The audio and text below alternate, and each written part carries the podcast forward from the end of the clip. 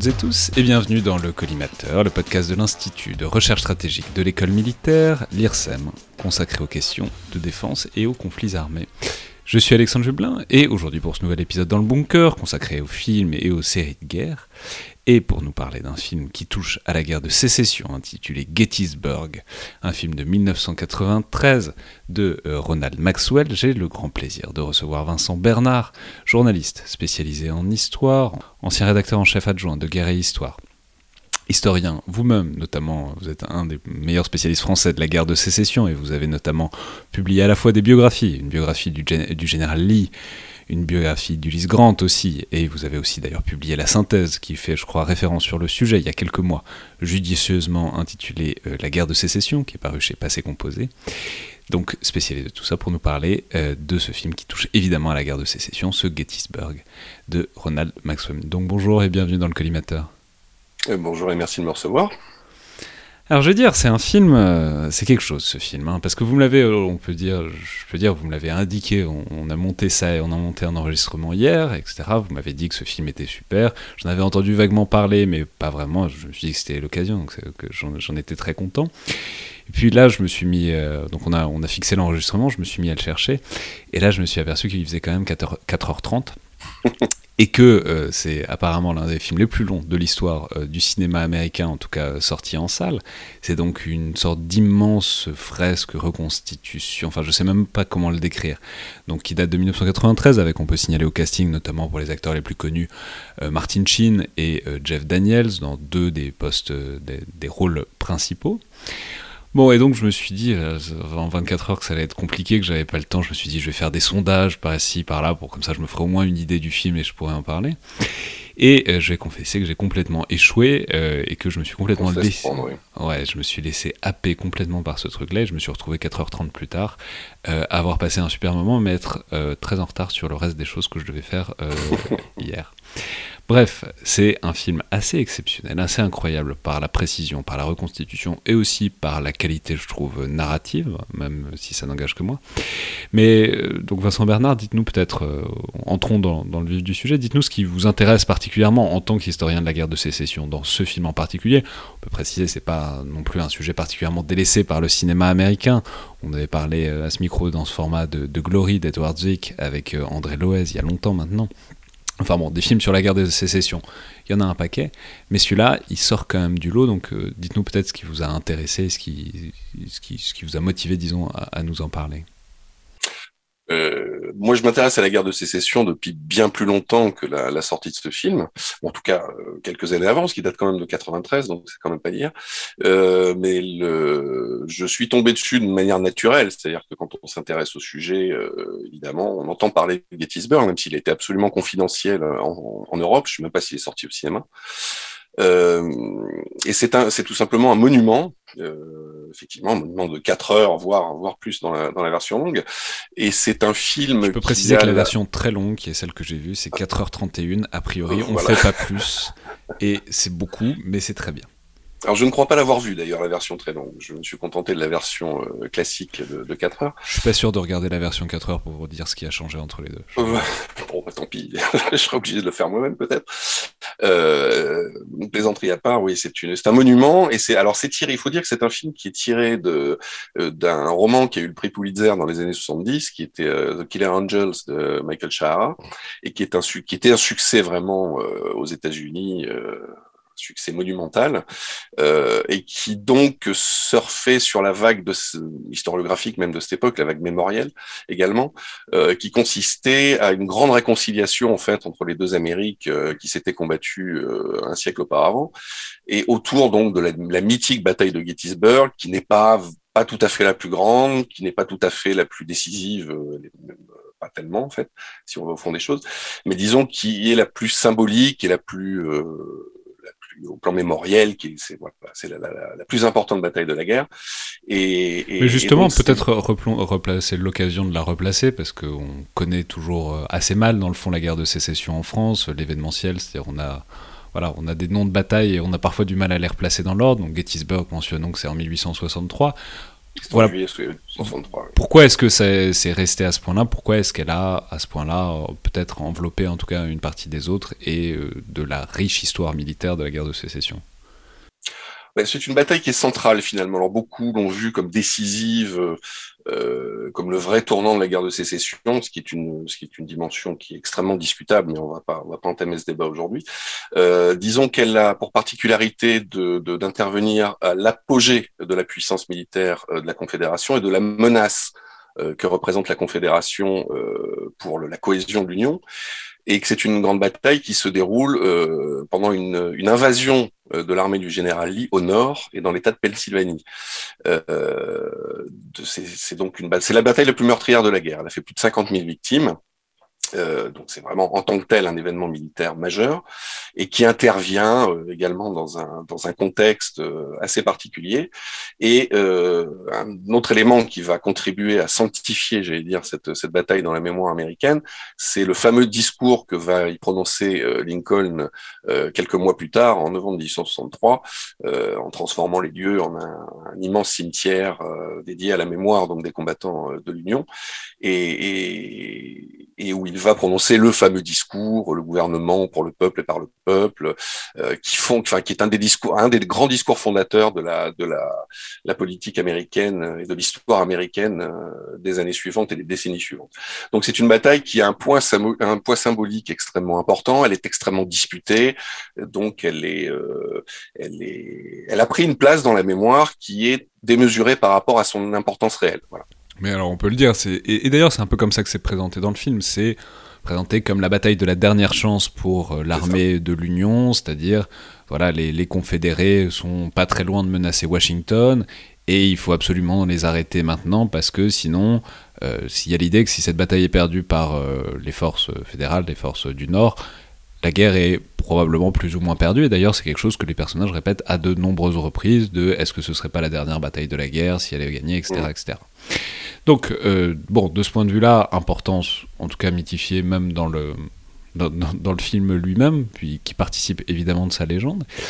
Et, ensuite, si on entre peut-être un peu plus dans le détail, dans la manière dont elle est représentée, qu'est-ce que c'est, je vais dire, c'est, enfin, on va en reparler, mais j'ai pas souvent vu une bataille faite avec un tel euh, souci de précision et d'exactitude, euh, aussi bien sur les matériels que sur les mouvements de troupes, ah etc.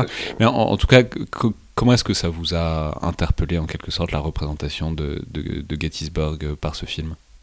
Ah bah c'est quelque chose qui est tout à fait inédit par son ampleur, alors qu'il s'appuie sur les, les, immenses groupes de reconstituteurs qu'il peut y avoir aux États-Unis, qui tous les ans reconstituent la bataille. Il y a vraiment des milliers de gens qui se retrouvent là sur les, les, principaux champs de bataille de la guerre de sécession. Donc tout ça est mis au service de la mise en scène. On peut préciser euh, d'ailleurs que ça a été tourné sur les lieux mêmes de Gettysburg. C'est tourné sur les lieux, absolument. Ça a été, c'est mis à la fin du film. Euh, c'est dans le Gettysburg National Park. Enfin, je veux dire, c'est vraiment. Ah, on reconnaît les, les, lieux quand on connaît la bataille, effectivement, le séminaire Ridge avec eux, absolument.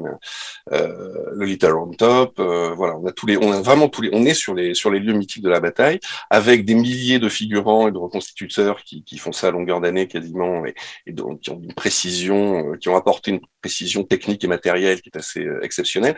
Et puis c'est un film qui est assez rare dans le sens où, on l'a dit tout à l'heure, il fait quatre heures et c'est quatre heures sur la bataille. C'est-à-dire qu'il n'y a pas euh, une heure d'introduction sur le contexte, une heure de conclusion avec euh, ce qui se passe après. Non, on commence le matin du 1er euh, juillet 1863. De, mémoire, ça, ça, commence vraiment à ce moment-là. Et puis on s'arrête à la fin de la bataille, au soir du 3, après la charge de Piquette, quand, quand, la, la, quand le général et l'armée confédérée doivent concéder leur défaite.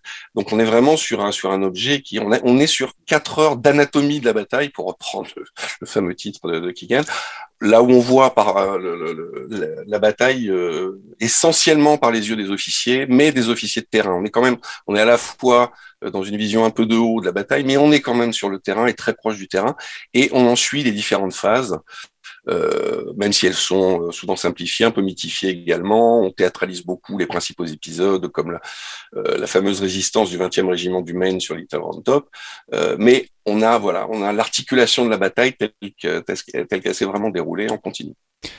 Ouais, c'est intéressant que vous parliez du terrain parce que moi, c'est ce qui m'a le plus frappé. C'est, je ne crois pas avoir déjà vu au cinéma, enfin à l'écran d'une manière générale, une représentation d'une bataille qui insiste à ce point-là sur le terrain au sens de la topographie. Et c'est quelque chose qui est omniprésent dans le film. C'est quelque chose dont on parle d'ailleurs souvent à, ce micro, le fait que bah, en fait, la géographie, la topographie, la manière dont les lieux sont faits, c'est quand même l'élément premier euh, d'une bataille. C'est là-dedans qu'on se bat. Et en fait, c'est un film qui tourne autour et qui vraiment se saisit du sujet, c'est-à-dire évidemment il y a les grands personnages, on suit les grands personnages, leurs histoires euh, un peu rapidement d'ailleurs, mais surtout on s'aperçoit que c'est une bataille qui est essentiellement sur le terrain, c'est-à-dire les forces de l'Union sont en contre-haut, ils ont les crêtes, ils tiennent la position haute, une référence avec des phrases qui forcément euh, évoquent euh, Star Wars pour d'autres raisons, mais ils tiennent la position haute. Euh, et on voit que en fait toute l'histoire de la bataille, c'est les confédérés qui essayent de reprendre cette position haute et que c'est une boucherie parce que en fait quand on a la position supérieure, eh ben, c'est quasiment impossible à reprendre, en tout cas euh, dans les années 1860, avec le niveau d'équipement et notamment les, feux d'artillerie et les, capacités de feu euh, qui sont celles de la guerre de sécession. Bien sûr, mais c'est tout le, la topographie est au cœur du récit euh, du récit de la bataille parce que tout, tout, tourne effectivement autour. La bataille n'a lieu que pour la possession des hauteurs qui environnent Gettysburg. Euh, Gettysburg, qui est une ville qui n'a aucun intérêt par ailleurs, et c'est dit à de multiples reprises, c'est que c'est une localité sans aucune pertinence, mais par contre, c'est le lieu qu'ils ont choisi pour la bataille, et les forces de l'Union l'ont choisi précisément parce qu'il y a une position haute à tenir. Alors ça fait ça, ça fait un petit peu partie du mythe justement qu'il y a autour de Gettysburg, c'est-à-dire le petit village bucolique perdu au fin fond de la Pennsylvanie sans aucun intérêt, et où les deux plus grandes armées de l'époque se retrouvent euh, totalement par hasard. Ça c'est faux. Enfin c'est faux. C'est très exagéré. C'est-à-dire que Gettysburg est une petite bourgade qui à l'échelle américaine est déjà assez importante. C'est éclairé au gaz. Il y a 2000, 2500 habitants. Il y a plein de commerce. Enfin voilà, c'est pas. On n'est pas du tout dans le village perdu euh, à la Sergio Leone euh, des, westerns d'antan. Euh, et d'autre part, c'est surtout un nœud routier euh, partent dix routes euh, qui rayonnent donc dans toutes les directions vers Washington, Baltimore, Philadelphie. Donc c'est un vrai nœud stratégique. Euh, il y a une voie ferrée qui est inachevée mais qui arrive par l'est et qui et qui dessert aussi la ville par l'est. Donc ça n'est voilà cette image du, du Gettysburg par hasard est en grande partie euh, issue de, de, de, la légende euh, qui s'est tissée dans les années suivantes. Euh, si les armées de Lee et de Meade se rencontrent euh, aux alentours de Gettysburg, c'est pas un hasard. C'est parce que les circonstances de la campagne font qu'ils visent précisément ce nœud-là. Et euh, pour contrôler euh, ce nœud euh, important, il s'agit d'en contrôler les hauteurs. Voilà. Donc je fais pas, je fais pas le détail des, des débats qui ont eu lieu au cours des, des journées précédentes pour savoir si voilà on envoie des éclaireurs, on passe par là, on passe pas par là. Mais enfin, la question est qui va s'emparer en premier de Gettysburg et de ses hauteurs? Ça c'est quelque chose qui ne ressort pas vraiment dans le film parce qu'encore une fois c'est tiré d'un roman à la base, un roman extrêmement précis, extrêmement travaillé euh, extrêmement sourcé, mais voilà, une vision un peu romanesque de la chose. Donc, euh, les... et pour en venir à votre question initiale, ouais, la topographie est au cœur du, du, du récit parce que euh, quand la cavalerie de Bufford arrive au matin du, du enfin, elle est arrivée la veille. Donc la cavalerie de Bufford, c'est la cavalerie donc unioniste des forces nordistes qui Absolument. arrive le premier là et qui je, je, résume très grossièrement ce qui est le premier tiers du film, c'est ils arrivent là, ils comprennent que l'armée confédérée va arriver, et notamment l'infanterie, et qu'il faut absolument les retarder pour qu'ils ne prennent pas les hauteurs, parce que s'ils prennent les hauteurs, ça va être très difficile. Pour préserver les hauteurs euh, de Gettysburg. Alors même au départ, l'idée de euh, du général Reynolds, qui est le principal commandant euh, de l'Union, qui, qui, arrive dans la matinée, c'est même de garder les hauteurs au nord de Gettysburg, c'est-à-dire d'arrêter la progression de l'armée de Lee. Euh, ils vont être euh, sévèrement battus au terme d'une journée de combat euh, qui est, qui est extrêmement disputée hein, en elle-même. La première journée de la bataille, c'est pas du tout un prologue ou, ou quelques escarmouches comme on peut éventuellement le, le, le, comprendre dans le film. Non, c'est vrai, vraiment une bataille rangée importante et qui s'achève par, un, par une, une, défaite de, de, deux corps de l'armée de l'Union qui sont obligés de se replier au sud euh, de Gettysburg et sur les hauteurs de Cemetery Hill, Culp's Hill et Cemetery Ridge donc les fameux auteurs que tous ceux qui, s'intéressent un peu à la bataille connaissent, euh, et qui vont être l'enjeu des deux journées suivantes, puisque la question pour Lee va être euh, de savoir est-ce que je me retire pour essayer de livrer la bataille autre part, c'est ce que lui suggère son second long street, ou est-ce que je tente le, tout pour le tout en essayant de prendre au piège euh, cette armée de l'Union qui, puisqu'elle est là, il faut bien la, voilà, puisque la bataille est engagée, il faut la livrer. Donc ça, la, le, comment dire, le débat entre Longstreet et Lee est aussi au cœur du, du, du film, et c'est c'est une, c'est un débat historiographique a 150 ans. Ouais, justement, c'est une partie très intéressante de ce qui est représenté. C'est donc le général Lee, euh, représenté magnifiquement par euh, Martin Sheen, qui a quand même un, talent pour représenter les grands chefs euh, qui, est assez exceptionnel. où on voit le général Lee, mais d'ailleurs c'est un peu étrange, on a l'impression qu'il s'enferme dans une sorte d'obsession de prendre cette ville alors, alors qu'il est en position extrêmement défavorable et que ça ne coûterait pas grand-chose de, ne pas faire ça, que euh, ce serait aussi tout à fait possible, c'est ce que lui suggère donc son second Longstreet, d'aller euh, au contraire de fuir la bataille et d'aller menacer Washington. Et en, fait, c'est présenté plus ou moins implicitement comme la bonne solution, euh, la solution qu'il aurait fallu faire.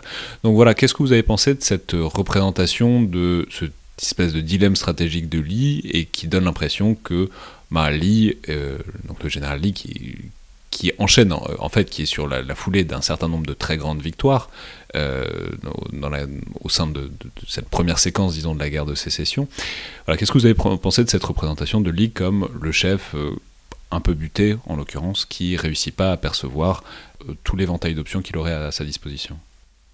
Oui, alors encore une fois, c'est au cœur de, débats extrêmement importants. Alors, euh, les admirateurs de, de Lee, euh, sans concession, essayent de, défendre absolument ses, décisions. Euh, ceux qui ont défendu Longstreet, au contraire, disent qu'effectivement, il a fait d'énormes bêtises et qu'il n'a pas compris ce qui se passait. Bon, c'est un écheveau complexe. Moi, je, ne prétends pas le résoudre, mais qui est plus complexe que ce qu'on pense déjà. C'est-à-dire qu'il y a un excès de confiance certain, comme vous le disiez, après une série de victoires assez retentissantes remportées par son armée donc euh, il, a, une confiance pas tellement en lui, parce que c'est pas le genre du bonhomme, euh, mais il a une confiance dans son armée et, il se laisse un petit peu emporter par, cette espèce d'idée que rien ne peut lui résister. Euh, ça, c'est un premier point, ce qui explique aussi le fait que, à partir du moment où il est engagé dans la bataille, il ne la veut pas au départ. Il veut, il veut d'abord concentrer son armée avant de prendre une décision, mais une fois que l'engagement, les circonstances font que l'engagement se déploie, il préfère y aller à fond plutôt que de, de s'arrêter. Et euh, mais il a aussi un plan qui est euh, qui est plus complexe que ce qu'on représente parfois. Euh, on a l'image de la charge de Piquette le troisième jour, hein, la fameuse scène qui alors qui dure dans le film euh, presque une heure de mémoire. Elle est, extraordinaire cette scène de la. Et, et c'est étonnant parce que c'est vraiment, enfin je sais pas, moi ça m'a fait penser à des images de la guerre de 14 parce que il y a un truc de, on envoie les, les, hommes à la boucherie, les, les, les, les soldats de l'Union sont bien retranchés en contre-haut et on en voit quand même vague après vague se faire laminer par, euh, par le, feu, le feu unioniste. Alors ça, il y, y, a plusieurs aspects à retenir. Il y a effectivement l'ineptie tactique euh, de lancer sur un kilomètre et demi euh, quasiment euh, des brigades bien alignées face à une artillerie, une infanterie de l'Union retranchée. Donc dit comme ça, ça paraît inepte. Et puis sur la réalité du terrain, sur le moment, ça l'est, mais ça intervient au terme d'un euh, comment dire d'un plan euh, que Lee euh, avait imaginé comme étant j'attaque à l'aile gauche, bon ça marche pas, j'attaque à l'aile droite, donc l'ennemi est obligé d'étirer son, son centre et je suis sûr que son centre est affaibli, donc je vais frapper son centre. Il s'est précédé par un barrage d'artillerie, euh, le plus grand barrage d'artillerie de toute la guerre, avec 150 pièces affût contre affût, euh, dont il espère beaucoup. Il espère vraiment que ça, ça va écraser les lignes de l'Union, que ça va lui permettre de, de, de, réussir son coup. Et en réalité, bah, les artilleurs tirent trop haut, euh, les, les, batteries de l'Union font mine de s'éteindre une à une, comme si elles avaient été mises hors de combat, alors qu'en réalité, elles attendent simplement l'assaut. Donc il y a tout toute une série de circonstances qui fait que cette fameuse charge de piquette euh, apparaît comme une ineptie, comme un massacre, ce qu'elle est, parce que la moitié de la, division, il n'y a pas que Piquette d'ailleurs, plusieurs autres brigades, on résume ça en charge de Piquette, mais c'est plus compliqué. Euh, et la, à peu près la moitié des effectifs vont y passer. Donc c'est terrible, mais la décision n'est pas si inepte que ça si on prend l'ensemble des circonstances de la bataille. Donc encore une fois, tout ça fait l'enjeu de, de, de débats intéressants et de discussions euh, complexes, mais c'est voilà la représentation du film est évidemment une représentation un peu simplifiée, manichéenne des, des choses telles qu'elles euh, se déroulent vraiment. Ouais, soit temps passant, ça laisse un peu songeur l'idée qu'aux États-Unis il y aurait un champ historique entier de controverses sur telle ou telle tactique à une bataille. Ça contraste beaucoup avec, euh, disons, la, relative faiblesse euh, de ce champ euh, vers chez nous. Mais justement, alors il y a effectivement ces scènes d'artillerie et c'est très intéressant. D'ailleurs, ça, moi, c'est quelque chose qui m'a frappé assez follement. C'est les, les, armes, quoi. Il y a, y, a, y a, beaucoup d'armes. Il y a beaucoup d'armes qui sont là et qui font tirer, et ils les font vraiment tirer. Je veux dire, c'est pas. Évidemment, c'est 93, donc c'était pas des effets spéciaux, mais on voit que c'est vraiment des canons de l'époque ah qui font tirer. Enfin, je veux dire, je me souviens pas de, de, voir un plan séquence où plusieurs dizaines de canons tirent les uns après les autres sans aucun, sans aucun effet spéciaux. Donc, de ce point de vue-là, et pourtant, je, je, je disais en préparant l'émission que c'est pas un film qui a coûté si cher, mais il y a quand même un niveau de moyens et de précision dans la reconstitution qui est absolument à couper le souffle. Ah bah, encore une fois, ça fait appel aux, groupes de reconstitution euh, aux États-Unis qui sont extrêmement nombreux. Qu'on ait n'importe quel nom de bataille importante euh, de la guerre de sécession, vous avez des, groupes par centaines, par milliers. Alors, quand c'est des grands événements comme le 150naire euh, il y a quelques années, c'est, ça peut être peut-être des dizaines de milliers de visiteurs et puis des milliers de reconstituteurs, tous avec leur uniforme. Ils amènent des canons qui sont parfaitement entretenus, des fusils. Il y a des, des, des, régiments constitués. Non, c'est quelque chose de très très impressionnant. Je, je pense pas absolument pas qu'il est équivalent euh, ni de près ni de loin euh, chez nous. Euh, peut-être dans certains pays de l'Est quand ils font Austerlitz éventuellement, mais et, encore pas à ce degré-là. Donc ça c'est, j'imagine, après je connais pas les détails de la production du film, mais j'imagine que ça s'est appuyé sur toutes ces forces-là et qui ont, travaillé, j'imagine, quasiment bénévolement, hein, par, par, simple plaisir de, de participer à une fresque de cette importance. Mais au-delà de ça et de cette question précise de l'artillerie, c'est un film qui insiste beaucoup sur les détails concrets. Enfin, c'est très étonnant, mais par exemple, c'est pas si fréquent. Minutieusement constitué, monsieur. Ouais, mais c'est pas si fréquent les films qui montrent des marches. Euh, c'est tout bête, mais souvent, quand il s'agit de se déplacer d'un point à un autre, on montre la, la, cavalcade de trois chefs, etc., et puis la colonne qui suit derrière en une demi-seconde. Là, non. Il y a vraiment un désir de montrer bah, que quand on marche, ça prend longtemps, ça fatigue les hommes. une lenteur, oui, tout à fait. Tout à fait. Ça, ça, fait mal aux pieds. Enfin, il y a des plans sur, euh, non mais sur les, les pieds nus de certains soldats, qui est, on le sait depuis, euh, voilà, depuis longtemps, mais que bah, le niveau d'équipement et le niveau, notamment d'équipement en chaussures, c'est très déterminant sur la capacité d'une troupe à pouvoir combattre efficacement. Bref, il y a un désir de, bon, peut-être parce qu'il profite aussi des 4h30. J'imagine que si on voulait en faire un film de 2 heures, c'est probablement ça qui sauterait. Mais il y a, en tout cas, il y a un désir de vraiment montrer l'équation, euh, disons opérationnelle euh, sur le moment, qui tient compte bah, de la fatigue des hommes, des marches, de l'état des équipements, qui est pas, c'est, pas banal quoi, dans, dans la représentation de la guerre au cinéma. Oui, je suis entièrement bon. Je suis pas un cinéphile averti, donc j'ai pas de, j'ai pas d'éléments de, comparaison euh, très significatifs qui, pourraient me venir en tête. Mais euh, le fait qu'on soit sur un film qui, est, a une unité d'action, encore une fois quatre heures sur une bataille de trois jours, euh, on se laisse le temps de montrer des phases. La colonne de renfort l'Union, qui est encore à, à, 12 miles en arrière du champ de bataille au début du film. oui, on voit la colonne d'infanterie qui monte, les, les, les, cavaliers qui se déploient, et effectivement, tout ça prend du temps. Manœuvres prennent du temps. Euh, il y, a un côté, il y a une, une, une rite, enfin un rythme qui est très, qui correspond justement à la réalité du champ de bataille euh, de, cette époque et qu'on a qu'on a peu l'occasion de voir. Il y a des vieux films de Bondarchuk sur Waterloo. Faudrait voir s'il n'y a pas des scènes un peu de cette euh, de cet ordre-là. Mais oui, oui, je suis d'accord avec vous. J'ai pas, j'ai pas grand-chose à rajouter en réalité. Non, et une dimension euh, très importante aussi, c'est, mais alors qui est aussi assez largement un cliché dans les films qui tournent autour de la guerre de sécession, c'est ce côté euh, frères séparés qui se retrouvent dans des camps opposés, qui est très fort, c'est avec des personnages, euh, des généraux très précis qui lamentent le fait que la guerre les a séparés, etc. Bon, qu'est-ce que vous pensez de cette représentation de la guerre de sécession comme bon, une sorte de brouille quoi, qui a mal tourné. Euh, c'est un peu, c'est un peu l'idée. Et euh, l'idée qu'avec un peu de bonne volonté, tout ça aurait peut-être pu être, être évité, qui est voilà le discours qui sous-tend entièrement euh, tout ce film, quoi. Oui, bah, il y, a, un côté regret euh, euh, qui apparaît même dès cette époque, parce que il y a un contexte quand même qui est très très particulier. C'est que c'est un c'est un peuple. Évidemment, les États-Unis avant la guerre de sécession sont un peuple en, en construction, mais un peuple quand même. Euh, et puis les principaux chefs militaires sortent tous du même creuset ils sortent tous de West Point, euh, ou quasiment tous de West Point. Ils ont fait carrière ensemble. Souvent, ils ont fait la guerre ensemble au Mexique euh, une décennie avant. Euh, donc, ils sont témoins de mariage les uns des autres. Euh, ils ont passé des années en garnison. Ils sont amis intimes. parfois, ils ont épousé la sœur ou la cousine. Donc, donc, tout ça, c'est une dimension qui est réelle, hein, qu'on retrouve à tous les niveaux de, de, de, même à tous les niveaux de la société américaine. alors qui a été aussi, voilà, ce côté guerre fratricide qui a sous-tendu le côté réconciliation de ces dernières années. Euh, et qui fait aussi l'impasse sur un certain nombre d'aspects de, de, qu'on retrouve dans le film. C'est pour ça que je disais que le, film est un peu vieilli. Euh, par exemple, on ne voit pas. Je crois qu'il y a un personnage noir dans la totalité du film, de mémoire. Qui ne parle pas au demeurant. Voilà, qui est un. Alors, je, je, la scène est un peu, parce que c'est longtemps que j'ai pas vu.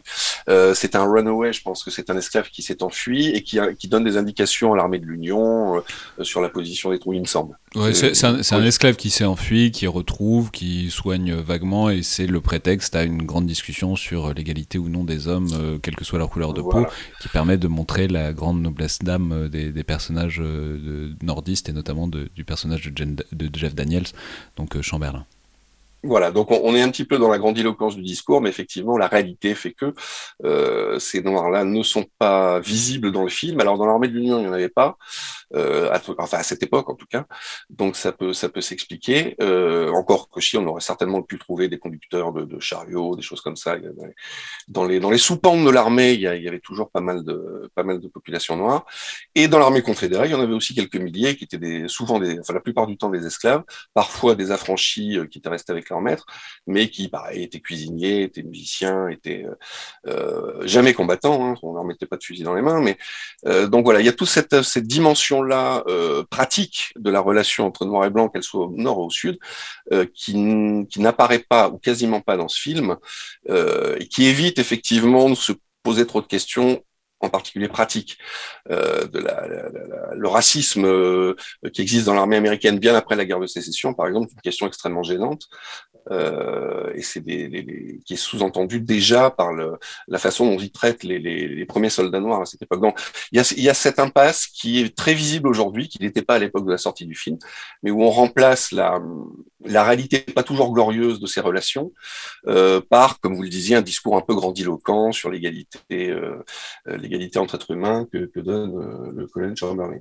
Donc c'est un, c'est un aspect que je trouve intéressant dans le film qui fait qu'il est un petit peu vieilli. Il faut le regarder avec un petit peu de recul. Donc, euh, film à regarder avec un œil critique, mais à regarder quand même. Et euh, ah je, je, je, peux vous garantir que euh, les, 4, les 4h30 en question.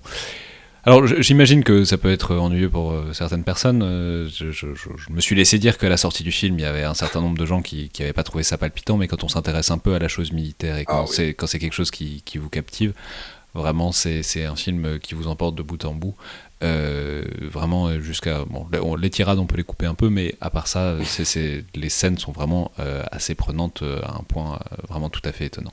Merci beaucoup Vincent Bernard Merci à vous. Je rappelle donc vos ouvrages, aussi bien votre biographie de Lee que celle de Grant, et euh, surtout l'ouvrage le plus récent, qui est donc cette synthèse, La guerre de sécession, paru chez Passé Composé, sous-titré d'ailleurs de manière intéressante, La Grande Guerre américaine, 1861-1865. Merci infiniment. Merci.